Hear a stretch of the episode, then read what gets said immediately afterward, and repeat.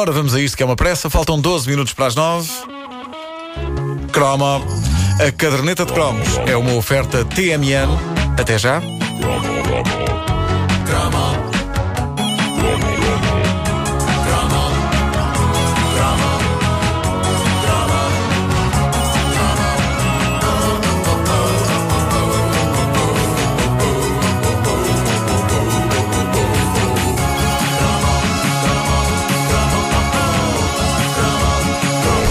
É sempre interessante redescobrir os blocos publicitários televisivos da década de 80 na televisão portuguesa e são eh, várias as pessoas que andam a vasculhar nas suas cassetes VHS em busca de preciosidades, como o famoso Lusitânia TV, o canal do YouTube. E a verdade é que não há melhor retrato de uma época do que uh, aquele que nos é dado pelos anúncios, porque está lá tudo: o que se comprava, o que se comia, o que se fazia, como se comportavam as pessoas uh, e também o, o tipo de coisa que hoje parece inimaginável numa era em que os anúncios televisivos têm todos um grande estilo e uma grande estética e querem todos eh, vender-nos coisas uh, super estilosas, ou pelo menos fazer-nos crer que coisas são super estilosas, algumas não são nada. Mas olhemos para 1987, ainda havia lugar para anúncios uh, curtos, secos e a anunciar coisas que à partida não imaginamos que possam ser anunciadas na TV, pela simples razão de que as pessoas que as querem sabem onde as encontrar. Por exemplo, um possante calhamaço das edições Avante sobre a Revolução Socialista, ali à noite em horário nobre. Toma lá. 1917.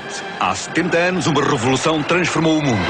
Assista ao dia a dia da Revolução de Outubro de 1917 através da história ilustrada da Revolução Socialista de Outubro. Com a qualidade avante, a diferença de uma visão científica do mundo a diferença de uma visão científica do mundo. Ora, estou, aqui, estou sem palavras. Aqui está um pack shot sem medo de meter medo. Na altura isto era arrojado, porque os anos sim, 80 sim, sim os anos 80 não eram os mais populares para os comunistas. Havia a Guerra Fria, tínhamos constantemente o Rock, o Rambo e o Chuck Norris a relembrar-nos que o perigo vermelho era para combater. Não na minha casa, já vos disse várias vezes, o meu pai era militante do PCP, por isso suponho que, enquanto eu ficava em pulgas com o anúncio do Jackpot 87, ele, ele ficasse em pulgas com, com, o anúncio da história ilustrada da Grande Revolução Socialista de 1917, das edições Avante. Eu queria ter o Tarzan Boy, ele queria ter o Lenin.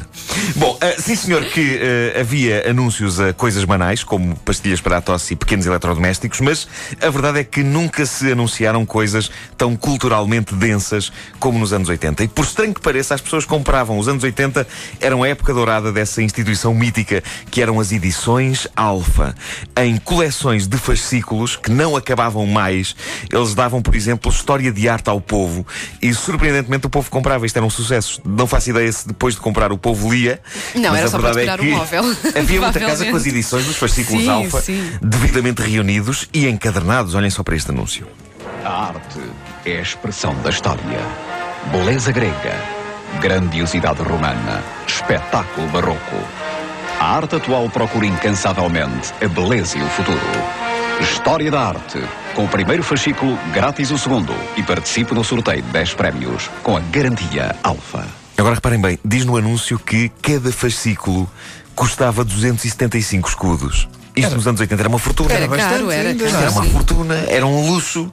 E não era para menos, porque se vocês bem se lembram das, das edições Alfa, aquilo era em papel couché. Sim, É verdade. Era, era O meu pai tem era toda a tudo pipi. coleção A Vida Selvagem. a vida selvagem Alfa. da Alfa. Também É tinha, verdade. também tinha. Muito bom, muito bom.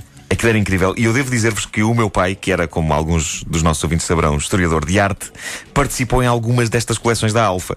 E eu lembro-me que era um orgulho para mim, e era uma das informações que eu tentava usar eh, na escola para ganhar respeito por parte dos colegas e admiração sexy por parte das colegas, era dizer que o meu pai escrevia coisas para as edições alfa.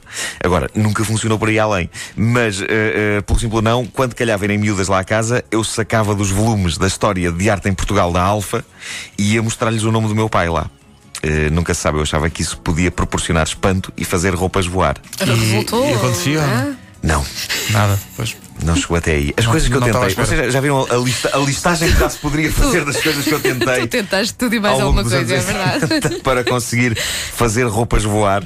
Não se percebe. Não chegou até aí. Mas enfim, como vocês veem, eram tempos em que até os anúncios a certos eletrodomésticos transpiravam cultura. Reparem no acompanhamento musical de Vivaldi neste anúncio da FNAC.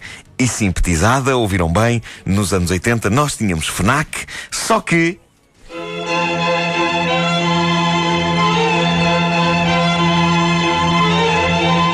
FNAC. Goza a temperatura que quiser, todo o ano.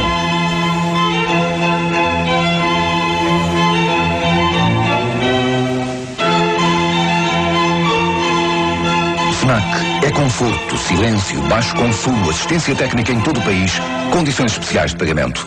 Compra 12 meses de primavera. FNAC. Somos o ar condicionado. Lembro-me tão Somos bem o ar-condicionado. disto, Tão bem. Ah, e é verdade, nos anos 80, FNAC era uma marca portuguesa de ar-condicionado, sem qualquer relação com a FNAC de hoje em dia. E se a memória não me falha, faliu assim com grande Com grande estrondo. não foi? Sim, sim. Não que tinha um edifício em Alcântara. Ah, na Avenida Ceuta, o edifício Urbi Ceuta a- era sede da FNAC. sim, É verdade, é verdade. não é? E acho que em Carnaxide também chegou a haver um edifício, Um edifício da FNAC, sim. onde é, ali ao pé da, da SIC, onde há agora um parque de Meu estacionamento Deus, eles gigantesco. patrocinar os camisolas do Benfica e do Sporting. É verdade, é é verdade, verdade, é é verdade. FNAC. Somos o ar-condicionado. Mas eu gosto, Eh, gosto de adaptar e- este, este anúncio que ouvimos agora às próprias lojas, porque se vocês pensarem. Não, o tom de cultura funciona, não é? Olha, olha. Vivaldi. a falar do ambiente nas lojas. Goza a temperatura que quiser, todo o ano. Está sempre a fazer o ar-condicionado das lojas. É um espetáculo. Finíssimo. Vais a entrar. É conforto, Conforto, silêncio, baixo silêncio, consumo, baixo assistência técnica em Assistência técnica, lá está. Não, é- especiais é- É confere, Bate certo, bate certo, é? Quer dizer, silêncio, quer dizer, na altura do Natal aquilo dá uma brilhar lá que ninguém se entende. Mas sim, também não é das lojas mais ruidosas que existem. As pessoas estão assentadas a ler e depois os sofás são confortáveis também. Baixo consumo, sim, acho que eles fazem preços especiais também. Mas n- ninguém se esquece desta outra FNAC, até porque toda a gente, se vocês bem se lembram, toda a gente ambicionava ter um ar-condicionado nos anos 80 e tinha de ser FNAC, era a marca da moda. Depois de toda a gente ter um videogravador em casa, o passo seguinte da ambição e do status eletrodoméstico era o bom do ar-condicionado FNAC, completo com aquele símbolo fascinante da cabeça de lince. Lembram-se, era uma cabecinha Sim, de sim, lince. sim. Eh, deve, deve ter sido por isso que a empresa faliu. Porque o lince era nos anos 70 e 80 símbolo de extinção. Quem, não- quem nunca viu um, um dos míticos autocolantes, salvem o lince da Serra da Malcata. É verdade. Hã? Objeto mítico daquela altura. E entretanto, nunca mais falou disso. Alguém sabe se ainda existem linces na Serra da Malcata? Ouvintes da Serra da Malcata, digam-me que sim, que ainda existem linces. Ou será que já lhes aconteceu o mesmo que ao ar-condicionado FNAC? É pá, o ar-condicionado FNAC, que instituição, que instituição. Imagino quando eh, chegou a FNAC a Portugal para abrir as lojas. Não, isso não pode ser, já temos cá Já um- isso, isso é ar-condicionado. Já, já temos cá isso. FNAC ar-condicionado, que maravilha. A caderneta de cromos é uma oferta TMN. Até já.